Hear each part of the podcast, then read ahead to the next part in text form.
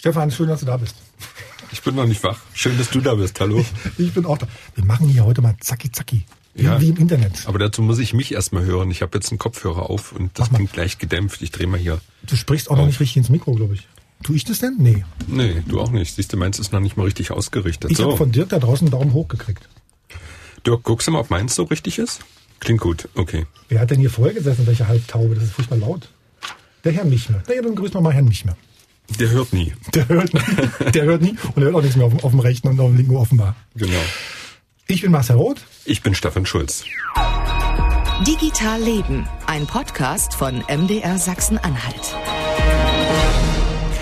Und heute wird spannend und hoffentlich auch ein bisschen lehrreich, denn wir wollen endlich mal, Stefan, mit den Menschen sprechen und die Menschen ausquetschen, die sich wirklich richtig mit Computern und Netzwerken auskennen, sondern nicht so wie wir und die auch jeden Tag, ich sag mal, die andere Seite, die dunkle Seite des Internets sehen. Genau. Hacker, Internetkriminelle, Cyberverbrecher und wie man sich davor schützen kann. Es klingt alles irgendwie so ein bisschen klischeehaft immer, finde ich. Man sieht sich da vom inneren Auge, sieht man irgendwie so Männer mit Akne, junge Männer mit Akne und Hoodies, die im Dunkeln vor Bildschirm sitzen, auf denen so kryptischer Softwarecode steht, glaube ich. Du hast ja Fantasie.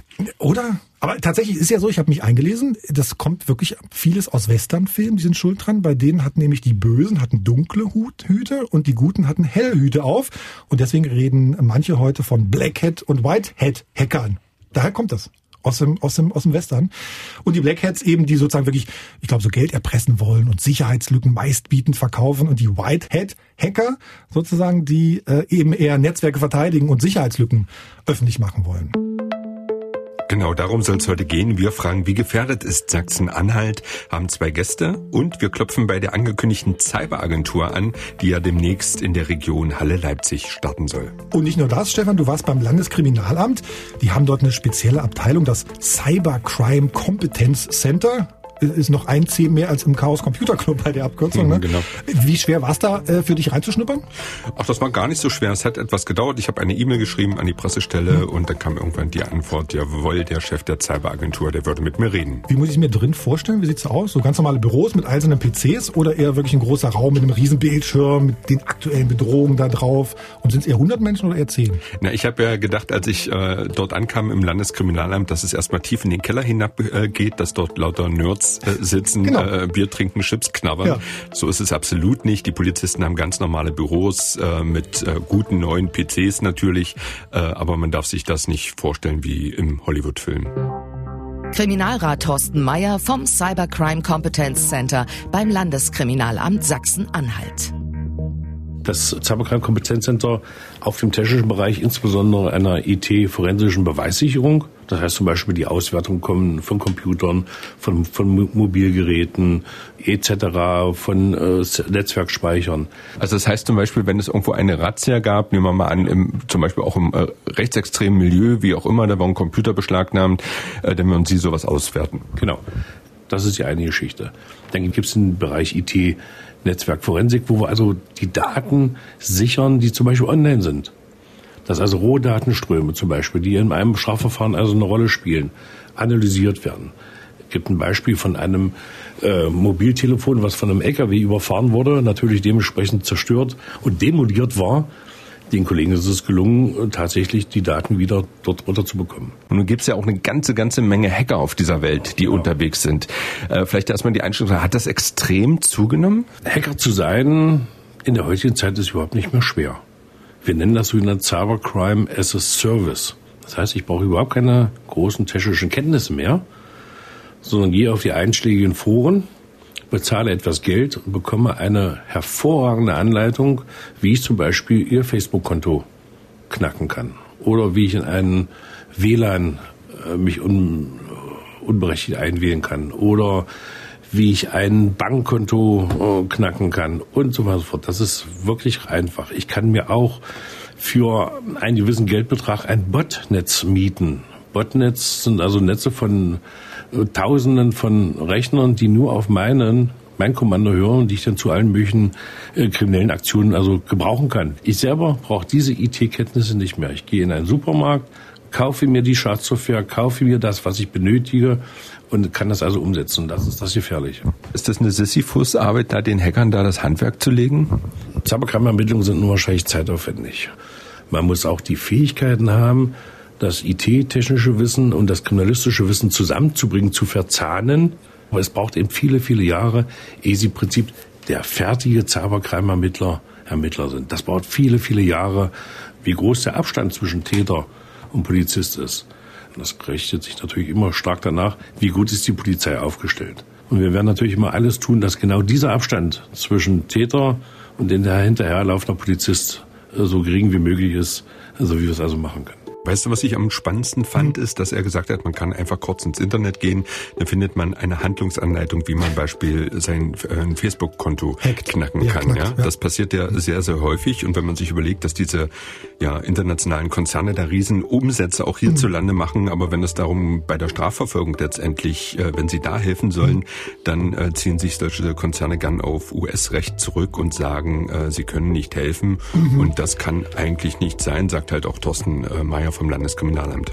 Aber das LKA, das hat ja auch Betroffene jetzt in Sachsen-Anhalt vor kurzem informiert, als dieser ähm, hessische Schüler da Anfang des Jahres äh, Daten veröffentlicht hat. Ne? Weißt du, wie viele Menschen hier in Sachsen-Anhalt betroffen waren? Also du hast ja selbst in der, in der Datei geblättert, ja. Waren ja auch äh, Daten von Kollegen aus dem Haus? Also es waren äh, einige tausend Menschen, die tatsächlich davon betroffen waren. Hier in Sachsen-Anhalt? Hier in Sachsen-Anhalt. Äh, das Ganze äh, war ein bisschen, ist ein bisschen abgestuft. Mhm. Ähm, manchmal wurden nur Namen und Telefonnummern veröffentlicht, aber es wurden halt auch Chatprotokolle, die mhm. über Facebook liefen, teilweise mit veröffentlicht. Und äh, es ist tatsächlich so, dass auch äh, Kollegen aus dem Haus äh, betroffen waren, dass Politiker betroffen waren. Und das LKA hat dann im Zweifelsfall äh, Nachrichten verschickt und gesagt, hier, ihr seid betroffen, ne? Das LKA hat tatsächlich per SMS eine SMS. Äh, Nachricht verschickt. Ich habe auch so eine SMS äh, bekommen, weil meine Telefonnummer, meine Dienstnummer ja. und mein Name äh, dort äh, halt auch äh, auftauchte. Ich habe diese SMS bekommen, guckte darauf und dachte, das ist doch jetzt ein Fake. Ne? Ja, ja. Also das Landeskriminalamt wird dann nicht einfach eine SMS verschicken. Wir haben dann aber dort angerufen und tatsächlich, äh, es war so, also die Cybercrime und das Landeskriminalamt, das haben versucht, die Leute per SMS zu informieren. Dieser junge Mann, sagt man heute, ist eigentlich gar nicht so ein klassischer Hacker gewesen, ne, sondern eher sowas wie ein fleißiges Bienchen, so ein fleißiger Sammler. Doxing nennen das manche, kommt von Dokumenten, also ein Zusammentragen äh, von personenbezogenen Daten letztendlich, die er dann veröffentlicht hat. Ne? Ja, wenn ich das richtig sehe, ist ja der klassische Hacker derjenige, der ja auch unerkannt äh, bleiben mhm. will, der quasi Daten sucht, mit denen er dann auch Firmen und Personen letztendlich erpressen mhm. kann äh, oder auch Informationen äh, politisch ausnutzen kann. Das ist ja teilweise auch so, dass äh, ja, Geheimdienste ja. unterwegs sind. Ne? das ist übrigens, um das kurz mhm. zu erwähnen, das Cybercrime Kompetenzzentrum äh, hier im Landeskriminalamt, die würden beispielsweise bei Auslandsspionage, mhm. bei Hackern, die vom, aus dem Ausland angreifen, mhm. nicht tätig wären. Das würde dann äh, der Verfassungsschutz, der Verfassungsschutz machen. Genau, da gibt's eine, gibt's eine, gibt's eine Arbeitsteilung sozusagen, eine Trennung. Ne? Und das perfide bei der ganzen Geschichte ist ja auch jemand, also die Frage, will da wirklich jemand was kaputt machen? Will er jemand erpressen? Oder will ein Konkurrent äh, eine Firma eine andere ausspähen? Ja, Allein die Telekom registriert pro Tag 12 Millionen Attacken auf ihre Infrastruktur. Die Bundesregierung sagt, Cyberangriffe auf die Regierungsnetze finden tatsächlich täglich statt, also keine Grenzen im Internet. Stefan, jetzt fühlst du dich sozusagen gut aufgehoben in Sachsen-Anhalt? Also ich fühle mich jedenfalls nicht unsicher. Ich meine, okay. natürlich, wer sich im Internet bewegt, äh, muss einige Sicherheitsmaßnahmen einhalten. Mhm. Genauso wie wir unser Haus abschließen äh, und nicht jeder Fremde also gucken soll, was da los ist. Das sollte, wie gesagt, auch im Internet äh, passieren. Ja, was kann jeder Einzelne tun? Äh, das wollen wir unsere Gäste fragen. Genau, hier sitzen nämlich noch zwei Menschen mit dem Studio jetzt schon. Zum einen ist das Professor Jana Dittmann von der Fakultät für Informatik an der Uni Magdeburg. Grüß Sie. Hallo, herzlich willkommen sozusagen, dass ich hier da sein darf. Und Matthias Niedung, äh, er betreibt die Hackerwerkstatt in Magdeburg. Sie sind sozusagen sowas wie ein Whitehead, wie ich es am Anfang gesagt habe, oder? So kann man das durchaus ähm, bezeichnen, genau. Sie machen ähm, ich versuche also genau mhm. diesen anderen Blickwinkel, den präventiven, also mhm. zu gucken, wie agieren Angreifer und versuche da den äh, Unternehmen vorher zu schützen, bevor das LKA Sie, eingreifen was, was heißt das letztendlich? Sie machen sogenannte Penetration-Tests? Genau, es sind Penetration-Tests. Sie äh, versuchen also in Systeme einzudringen, um zu testen, wie schwer es Angreifer haben. Genau, ich versuche halt mit den Praktiken der Angreifer zumindestens wie man sie nachvollziehen kann, eben zu agieren. Natürlich spannend, also das gerade die Geschichte mit der SMS, die finde ich doch äußerst äh, amüsant. es gibt äh, durchaus Services, wo man SMS äh, im Namen anderer verschicken kann. Ja. Und wenn ich dann natürlich eine Anleitung mache, äh, wie sie zum Beispiel jetzt gucken können, ob ihre Daten irgendwo äh, gestohlen wurden und macht dann eine Internetseite und sie klicken dann da drauf und sagen, okay, ich gucke mal, habe ich natürlich schon die nächsten Angriffsmöglichkeit. Ja. Also ganz, ganz, ganz so war es nicht. Man wurde nur informiert, äh, dass man betroffen ist und wenn man sozusagen Strafanzeige erstatten will, dann kann man sich melden. So, so und eine Telefonnummer stand drin. Hm. Und ist es denn so, wenn eine Firma Sie beauftragt und Sie dann sozusagen so einen Penetration-Test machen und dann tatsächlich einen Weg reinfinden, dann verlieren die IT-Chefs in diesen Firmen erstmal ihren Job, oder was? Also das, das ist halt das große Problem, was ich sehe oder in meiner Erfahrung gemacht habe. Auf der einen Seite haben sie natürlich als Unternehmer das Verlangen, dass ihre IT-Sicherheit gegeben ist und auf der anderen Seite haben sie natürlich Administratoren, die dann halt aber das Problem sehen, wenn es dann Lücken gibt, dass sie ihre Arbeit in irgendeiner Form angegriffen sehen. Und das ist halt ein Zwiespalt. Sie können teilweise Lücken melden und die werden dann halt abgetan und und und wenn sie sich damit natürlich nicht auseinandersetzen und das dann halt versuchen klein zu reden, dann haben sie nachher spätestens irgendwann den Vorfall. Dann ist natürlich die Frage, wie konnte das passieren? Und spätestens dann ist der Administrator seinen Job, denke ich, los. Ich glaube, da sollte sich halt einfach eine Fehlerkultur etablieren, die es dann eben auch den Administratoren ermöglicht, eben aus Fehlern zu lernen. Und es gibt halt Unternehmen, die das genau eingeführt haben. Also ich nenne hier bloß mal Magdeburger Kommunikationsdienstleister, die halt wirklich permanent halt versuchen, ihre Systeme zu, äh, zu testen und eben auch wissen, dass es eben, das liegt ja nicht nur an ihnen, auch an Applikationen, die verwendet werden von Drittanbietern, ähm, dass immer wieder Schwachstellen auftauchen. Selbst ich werde wahrscheinlich nicht sicher sein und ähm, wir können halt nur gucken, wie man das Angriffsfeld halt verkleinern kann. Und, ähm, Aber Sie gucken ja quasi nach Lücken im System, in der Software. Ähm, wie gehen Sie denn vor, wenn Sie da, ich sag mal, Angriffslöcher sozusagen entdeckt haben? Wie ist da das Prozedere? Wen informieren Sie und was kriegt man dafür eigentlich? naja. Ich sag mal, in 80 Prozent der Fällen äh, kriegt man ein Dankeschön, in 20 Prozent keine Rückmeldung und äh, in ein, zwei Fällen hat man dann noch die Möglichkeit, im Nachgang aktiv zu werden es ist ein bisschen schwierig für Personen wie mich, die halt ähm, ja in bestimmten Situationen irgendwie Lücken erkennen und dann eben äh, aufgrund des Hackerparagraphen halt immer wieder so an diese Möglichkeit stoßen, wie kriege ich das jetzt irgendwie so verpackt, dass es denjenigen weiterbringt. Und Sie dürfen sozusagen gar nicht so detailliert sagen, wie man im Zweifelsfall in Systeme eindringt dürfte ich, also da bin ich mir jetzt nicht mehr so sicher. Ja. Aber ich kann mir vorstellen, dass auch einige andere, die mit positiven Energien da rangehen, eben dann immer das Problem haben, weil das unter Umständen eben auch dazu führen kann, dass man dann eben strafverfolgt wird, ohne dass man da eigentlich eine bösartige Absicht hatte. Aber sind da eigentlich der Gute? Die Firmen müssten eigentlich Interesse daran haben, dass man ihre Dienstleistung da abschöpft und auch vernünftig honoriert. Ja, das ist ja die Frage, ja. Also wenn ich eine Lücke finde, dann ist das erstmal positiv, aber es kommt natürlich auch immer wieder, also man, man könnte auf die Gedanken kommen, eben, dass äh, man erpresst. Ja, das mhm. könnte halt die eine Seite sein. Äh, die nächste, das war ein Fall, jemand aus dem südamerikanischen Kontinent, der einem Unternehmen mehrfach Lücken gemeldet hat. Und äh, irgendwann gab es dann aber wirklich mal einen Einbruch und dann war halt die Kette, naja, der hat uns jetzt ja schon zwei Lücken gemeldet der wird das wahrscheinlich gewesen sein. Ja. Und dann hatte derjenige dann halt dementsprechend die Hausbesuche und das Problem Untersuchungshaft und äh, sah sich dann schnell wieder als der Verdächtige und nicht eben der heilsbringende Retter. Ja, weil es wird, glaube ich, an einer Stelle ganz schwer zu trennen. Ne? Ist sozusagen, guckt man nur, ob das Fenster offen ist oder macht man das Fenster auf und guckt mal rein, richtig? Ne? Wir sehen schon, ob es sich um Testen handelt. Im Allgemeinen müssen aber auch Testaktionen angemeldet werden. Also schon so. Und auch einen Vertrag eigentlich abschließen. Wenn ich jetzt ein Gerät bei mir zu Hause stehen habe und möchte einfach feststellen, ist das denn sicher, sicher kann ja. dann darüber in mein Heimnetzwerk was eindringen, dann kann ich das natürlich erstmal für mich testen. Hm. Da gibt's natürlich aber trotzdem, ist mir auch schon aufgefallen, AGBs, also oder nicht eben oder ja. Produkthinweise, mhm. dass man dort auch nicht unbedingt reingucken darf das ist interessant. Ich, bei mir ist es nicht ganz so schlimm, weil ich ja an der Universität bin das und Forschung aus alles. Forschung, ja, genau. Forschung Gründen, aber es ist trotzdem so, dass ich, ich muss, auch hier gibt es Grundsätze. Hm. Wir nennen es oft ähm, Cooperative Disclosure. Hm.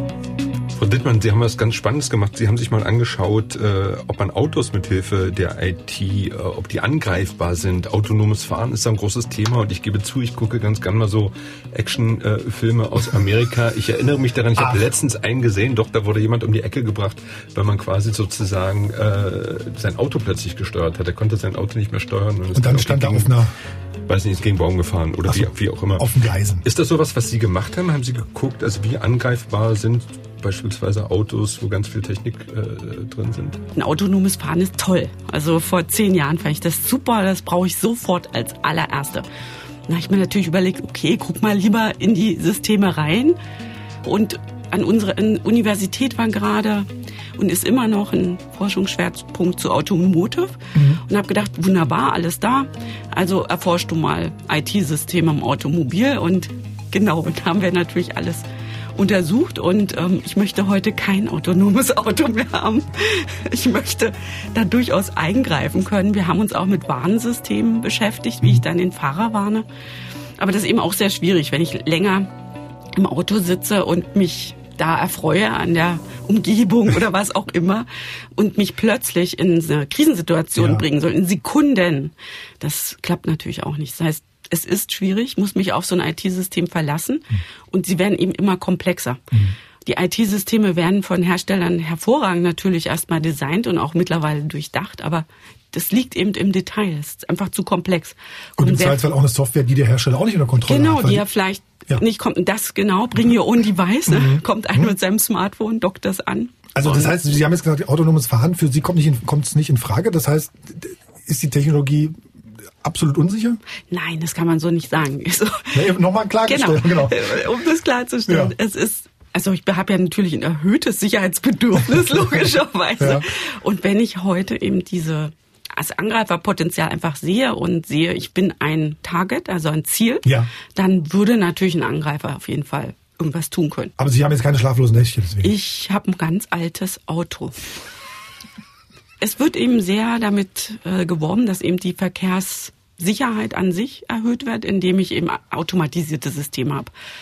Das ist sicherlich alles schön und gut, aber wir müssen dranbleiben. Das ist einfach, also es macht auch Spaß. Also so, wie gesagt, ich würde mich jetzt nicht gleich in so ein Auto setzen. Also ich würde es machen, wenn es abgeschirmt irgendwie Ja. ist. Aber Was, was macht Das Ihnen- Vertrauen ist noch Was nicht macht Ihnen denn da am meisten äh, Sorgen? Ist es, dass diese Systeme versagen könnten oder ist es, dass man von außen eingreifen könnte? sind eigentlich beide Sachen. Also ich mache ja nicht nur Sicherheit und Automotive, sondern wir erarbeiten oder erforschen auch Systeme in der Mediensicherheit, wie zum Beispiel ich habe visuelle Datenströme, ich habe Sensordaten und die haben Fehler und diese Fehler, auch wenn sie nur 99,99 irgendwas richtig funktionieren, haben sie trotzdem, können sie ja hochrechnen, bei 10.000 sind das dann doch ein paar Fälle. Aber Sie haben noch nicht von einem Podcast gehört, der virenverseucht war. Ein Podcast, der Viren verseucht. Naja, weiß man, wenn man sich Podcasts irgendwo runterlädt? Also einen war Steno-Kanal würden Nein, wir einbauen können. Gute Idee. Moment, stopp. Was können Sie einbauen? Einen verdeckten Kanal, das ist unsere nächste Forschung jetzt, wie ich, also ist gerade ein Trend, Mhm. dass sich auch Schadcode in Medien einnistet. Das gibt schon ganz Mhm. lange eigentlich, dass man sich irgendwo einnisten kann. Und man wird eigentlich sehr schwer gesehen. Und das haben wir jetzt aktuell neu wieder in der Neuauflage, dass wir gucken, wie viel Schadcode passt in Medien, wie kann ich den verstecken. Das kann natürlich auch Audio ist eins unserer hervorragendsten Trägermaterialien sozusagen dafür und auch Bild. Aber Audio ist natürlich ganz schön toll. Ja, super, Marcel. Klasse. Nein, Wir werden ich- diese Serie abschaffen, sofort. Nein, nein, ich kann euch versichern, Digital Leben bei M der Sachsen ist der einzige Podcast ohne Schadcode. Aber Frau Dittmann, Sie sind sozusagen äh, Sicherheitsforscherin, Sie sind auch Mitglied im Digitalisierungsbeirat. Wir haben schon öfter miteinander telefoniert und ich habe danach immer so ein bisschen so ein schlechtes Gewissen. Ja, ich frage mich dann, mache ich eigentlich alles richtig, so wie ich mit Computern und Smartphone und Internet umgehe? Ich habe mal gesagt, sollen wir mal ein bisschen abklopfen? Gerne auch, äh, Herr Niedung, mit Ihnen äh, so ein bisschen, äh, dass wir mal gucken, habe ich sozusagen alles richtig sozusagen vorbereitet. Mit Ernsthaft jetzt Lebenshilfe für Marcel. ich opfer mich sozusagen stellvertretend. Also mal gucken, ich habe einen Windows-Laptop und ein Android-Smartphone. Android-Smartphone sogar von einem chinesischen Hersteller. Schon mal ganz verkehrt alles, oder? Oh. Oh, lange, das, das dauert mir zu lange jetzt das Schweigen. Jetzt ja. Ja. Also aus meiner Sicht ist es, glaube ich, egal, von wem man da einen Hersteller hat. Also wenn wir gucken, dass es ähm, amerikanische Produkte gibt, äh, wenn man da die entsprechenden Kanäle sieht, wie oft da irgendwelche Schwachstellen gefunden werden und man nicht wirklich weiß, sind die da absichtlich oder eben unabsichtlich. Ähm, als Benutzer sollten Sie sich ähm, auf jeden Fall bewusst sein, was Sie denn da eigentlich für Daten irgendwo hinlegen. Und dann ist halt das Problem, wie ist das eigentlich gesichert? Und wenn ich dann halt sehe, dass es halt meistens eine E-Mail- und Passwortkombination ist und dann eben die meisten Leute in ihrem Normalleben dann eben ein Standardpasswort verwenden, vielleicht auch noch ein wirklich ein einfaches, dann ist es natürlich ähm, Also vor einem Jahr hattest du noch Marcel 1, 2, 3. Das ist nicht wahr. Aber ich habe, soll ich, das würde ich gerne mal zeigen. Ein Mitschnitt aus dem Bundestag, da hat die Bundeskanzlerin sozusagen Rede und Antwort äh, gestanden, den, den, ähm, den Abgeordneten. Und während, hier, wir machen es mal, ich mach's mal groß. Und während Konstantin von Notz von den Grünen sozusagen eine Frage gestellt hat, sitzt im Hintergrund sozusagen, ich kann ganz auch mitgucken, äh, noch eine Kollegin von ihm. Herr Notz redet noch. Oh, die Kollegin hinten muss mal schnell ihren Laptop checken oder ihr Tablet. Eins, zwei, drei, vier, fünf, sechs, sieben, acht. Ach nee, mich hat 1, 2, 3, 1, 2, 3. Also man, sie sitzt live im Fernsehen, das Ding wird gestreamt und sie tippt da ihr... Ja, das sind so verschiedene Eingriffs, also Angriffsmöglichkeiten. Auf der einen Seite das mitzubekommen. Ich habe hier so ein bisschen so ein Funkeln in den Augen, nachdem ich das schon Es gibt zum Beispiel auch die Möglichkeit, wenn Sie ein abgeschlossenes Netzwerk haben und Sie wollen irgendwie Ihre Daten nach außen bekommen, dann gibt es durchaus schon Hacker, die zum Beispiel äh, Glühbirnen nutzen, um ja. dann eben per Morsezeichen draußen ein Lichtsignal aufzufangen und das dann wieder umzuwandeln und dann eben Ihr Passwort zu extrahieren. Aber wenn Sie zum Beispiel einen Internetshop äh, besuchen, wo dann halt der Programmierer im Hintergrund das Passwort im Klartext speichert, hm dann bringt ihnen erstmal die Komplexität nichts, weil es steht mhm. dann halt im Klartext in der Datenbank. Darauf, mhm. das, darauf haben sie keinen Einfluss, das können sie nicht sehen. Also brauchen sie schon auf jeden Fall diese zweite Komponente, dass sie, wenn es geht, halt in jedem Server halt ein anderes Passwort haben. Ja, und wir sind da beim zwei, ähm, Stichwort Zwei-Faktor-Authentifizierung, ja. obwohl es da auch schon wieder mhm. Angriffe gab, die dann eben genau aus diesem Grunde dazu geführt haben, dass man erfolgreich war. Aber dann das ist doch hier fahrlässig. Ich meine, der Bundestag, der ist gehackt worden. Ich weiß gar nicht, wieso man sich dann in den Bundestag setzt und sein Tablet hinlegt und vor aller Welt sozusagen äh, das Passwort eingibt, was dann auch nur noch 1, 2, 3, 4, 5, 7, 8 ist. Vielleicht war der Fingerabdruck ja mit in der Authentifizierung drin. Mit dabei. Das, das, aber was Sie ansprechen, ist hm. genau dieses Security by Design, was wir auch versuchen noch weiter zu systematisieren, hm. um das einfach zu vereinfachen. Wir brauchen einfach Systeme, die in sich eben ein Design haben, was besser ist. Mhm. Also man kann viele Sachen tun. Ich würde ganz gerne nochmal zu den bösen Buben, so nennen sie noch mal ganz kurz nochmal zurückgehen. Äh, am Anfang äh, der Leiter des Cybercrime Kompetenzzentrums, der hat ja gesagt, eigentlich muss man heute kein ausgebildeter Hacker mehr sein. Man holt sich das, äh, holt sich da eine Bedienungsanleitung aus dem Internet. Äh, wenn Sie mal so, so eine einen Überblick geben sollten. Sind da ganz viele Kriminelle da draußen, die eine Peilung, die Ahnung haben, also wie man sowas knackt? Oder ist es tatsächlich so, äh, wie der Kollege aus dem Landeskriminalamt gesagt hat? Ja, es gibt halt schon einige, die es äh, eben hinbekommen, äh, Exploits zu benutzen ähm, und die anzuwenden. Also Exploits sind halt kleine Software-Ausschnitte, die halt bestimmte Schadcodes ähm, oder, oder Lücken entnutzen, um dann eben zu einem Ziel zu kommen. Und dann gibt es halt weniger, aber davon gibt es auch eine ganze Menge, die es dann halt auch verstehen, eben so einen Schadcode eben selber zu erstellen, mhm. also die Lücken zu finden. Und ähm, davon gibt es eine ganze Menge. Und ich bin mir ganz sicher, dass es auch bei uns in Magdeburg einige Leute im, im Bereich gibt, äh, die man überhaupt nicht kennt, die nicht greifbar sind, aber die sowas tun.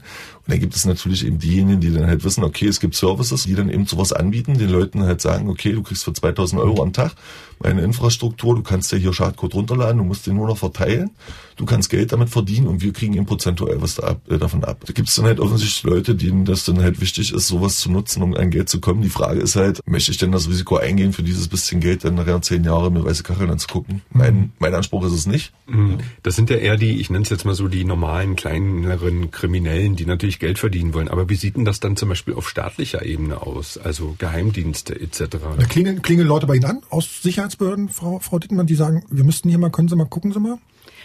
Also aus Sicherheitsbehörden gibt es auf Bundesregierungsebene auch viele Forschungsbekanntmachungen, also wo wir uns bewerben können, was zu machen. Und dann ist es eigentlich so, man kennt sich von Konferenzen, dass man einfach sagt, da gibt es eigentlich ein Potenzial, dass wir was gegen machen können, wie zum Beispiel Finanzkriminalität. Da hat man jetzt auch eine Arbeit, wo wir uns wirklich Täterstrukturen anschauen. Wir sind da in JVAs gegangen, haben Tätermotivationen angeschaut und das hatten wir jetzt vor ja, schon ein Jahr jetzt her, das Projekt abgeschlossen, was noch lange nicht heißt abgeschlossen. Eigentlich haben wir ähm, das noch auf, aufgebaut und wenden es immer wieder neu an, wie es zur Kriminalisierung kommt und wie Täterstrukturen zum Beispiel im, bei ähm, eben wirklich Banking aussieht, bei ähm, Kreditkarten, EC-Karten, NFC-Karten mhm. und online bezahlen. Aber nochmal sozusagen, da, da, da werden Sie eigenständig sozusagen ähm, aktiv oder gibt es da eine Anfrage von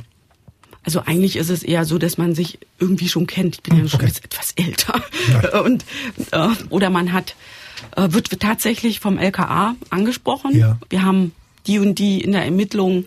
Dann machen wir auch manchmal eine Bachelor- oder Masterarbeit zusammen. Also wenn man jetzt diesen Bereich von unserem LKA hier in Sachsen-Anhalt sieht, auf jeden Fall. Also die kommen wirklich aktiv auf einen. Nach einer Studie des Branchenverbandes Bitkom haben sechs von zehn deutschen Internetnutzern Angst vor einem Cyberkrieg. Die Mehrheit der Befragten glaubt, dass staatliche Konflikte künftig zunehmend in Form von Cyberattacken ausgetragen werden. Die Mehrheit der Befragten sagt auch, im Falle eines Cyberangriffs sollte Deutschland selbst aktiv mit Cyberattacken zurückschlagen. Zwei Drittel fordern mehr Geld in die Sicherheit kritischer Infrastrukturen, wie zum Beispiel Krankenhäuser, Energieversorgung oder öffentlicher Verkehr, zu stecken und eine Art digitalen Katastrophenschutz zu gründen. Und da spielt ja Sachsen-Anhalt demnächst ganz weit vorn mit, nach dem, was man so hört. Die Cyberagentur, die hier in Halle Leipzig gegründet werden soll. Also ich finde es sehr gut, dass das sozusagen wir auserkoren sind, ähm, dass das hierher kommt, ganz klar. Es gibt natürlich andere Ämter, die das auch schon tun, auch auf europäischer Ebene. Ich bin dort äh, momentan äh, dabei, auch bei der Analyse von Informationssicherheit auch ethische Grundsätze mhm. ähm, einzubeziehen.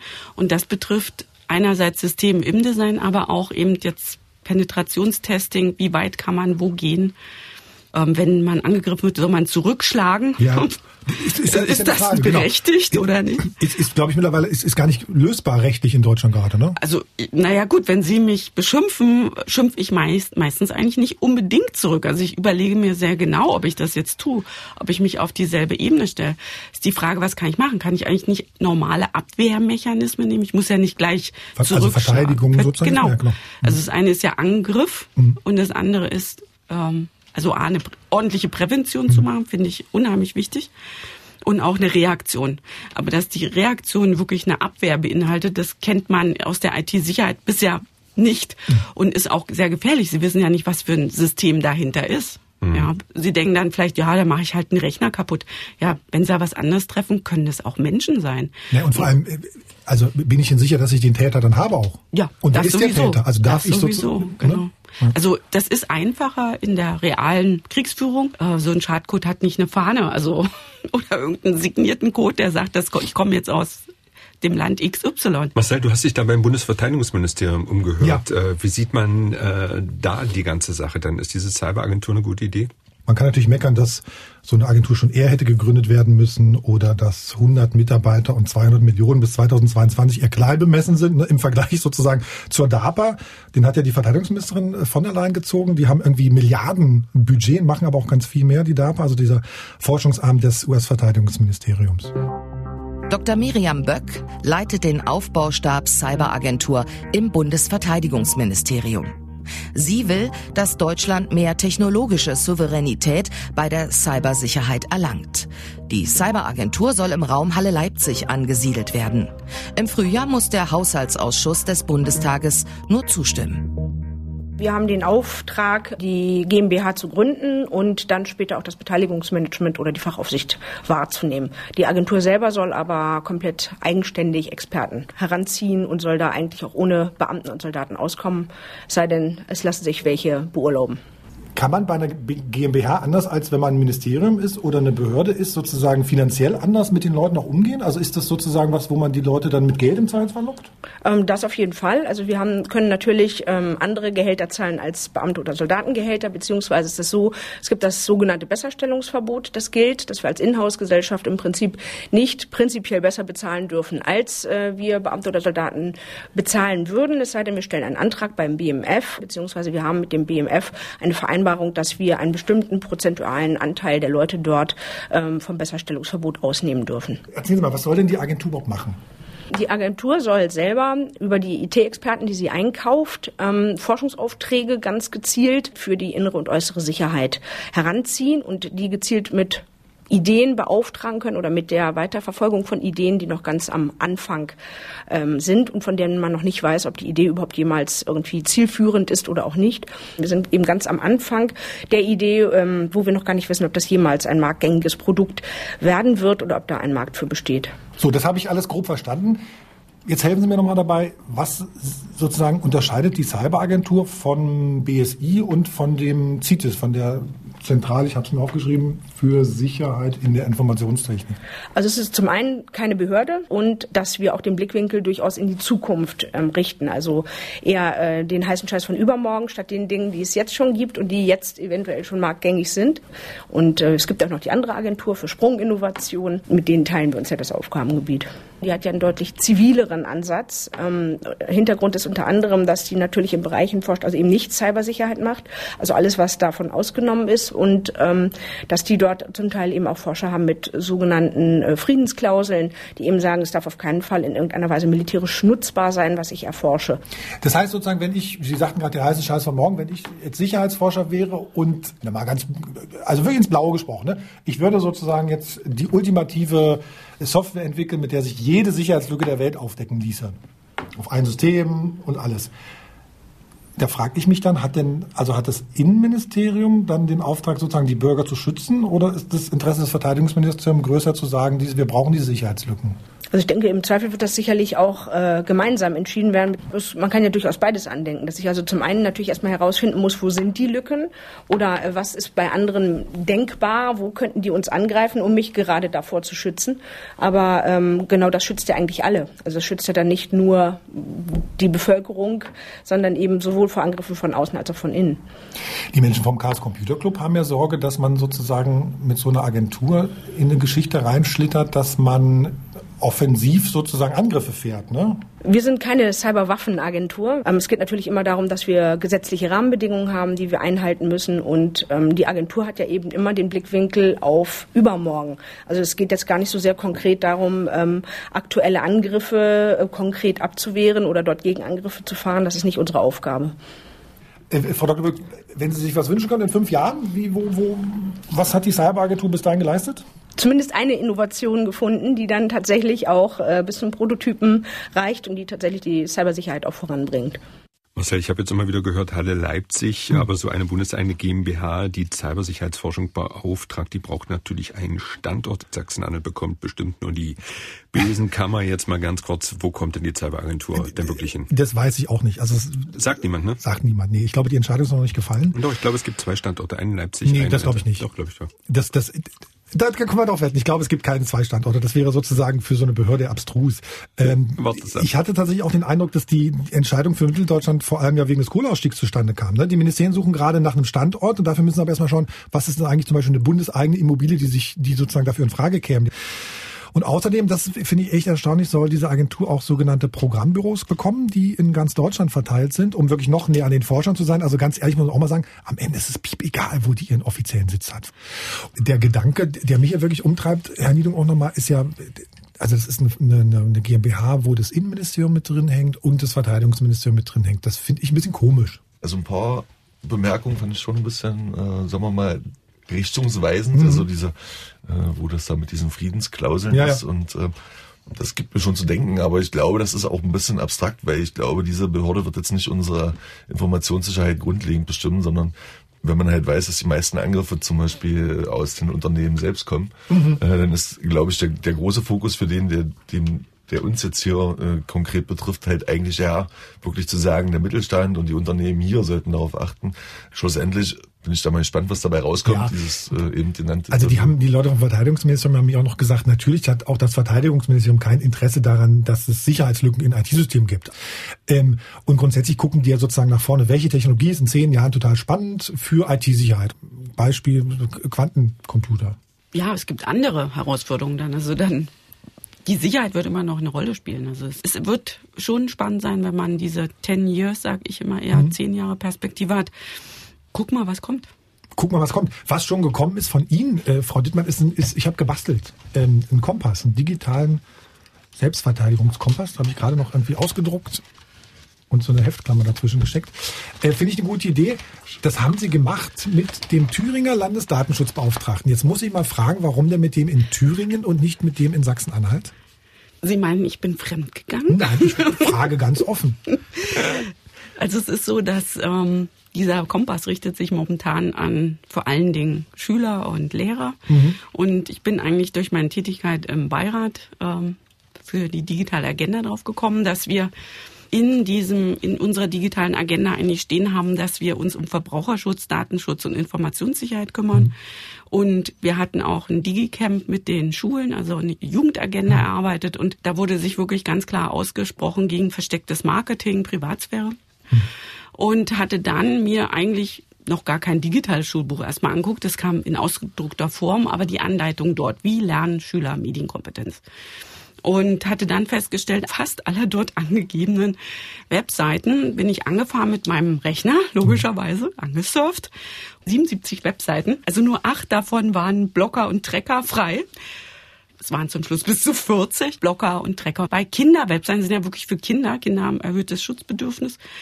Ja, dann kam ich auf die Idee, Selbstschutz. Hab einfach was als Open Content ins Netz gestellt zum einfach nutzt es, macht es, sind zehn Schritte, mit denen ich souveräner verantwortungsvoller vielleicht für mich selber agieren kann. Eins zum Beispiel vermeiden Sie datenreiche Messenger, unter anderem WhatsApp. Ja. Das Problem dabei ist ja immer, dass die Leute sagen, na, das sind ja meine Freunde nicht. Ja, genau. Die Diskussion führen wir immer. Also ich habe das auch nicht und ich kann mich trotzdem gerade immer nicht retten. Die Leute erreichen mich. Und es ist viel schöner. Ich versuche einfach daran zu arbeiten, dass die Leute nachdenken, einfach mal einen Euro zu bezahlen ja, naja, ich meine, oder in, in Frankreich gab es jetzt vor kurzem, da haben die Behörden gesagt, wir kaufen sozusagen eine Lizenz von einem Open Source Ding und entwickeln den für unsere Behörden weiter. Und dann nutzt, könnt ihr Richtig. den alle nutzen. Ne? Richtig. Das wäre sozusagen auch eine Möglichkeit. Richtig. Da muss ich aber Herrn Niedung gleich mal fragen, da ist ja dann auch schon wieder eine Behörde mit dem Spiel. Was ist denn aus Ihrer Sicht so der ideale Messenger? Also WhatsApp kann man wirklich vergessen, oder? ähm, WhatsApp nutze ich nicht, obwohl ich glaube, dass die mit ihrer Verschlüsselung gar nicht mal so schlecht sind. Ähm, das Problem ist natürlich, dass die Metadaten, die anfallen im Hintergrund, die werden gedrückt. Also wenn man weiß halt WhatsApp und Instagram und Facebook, das gehört alles zusammen. Mhm.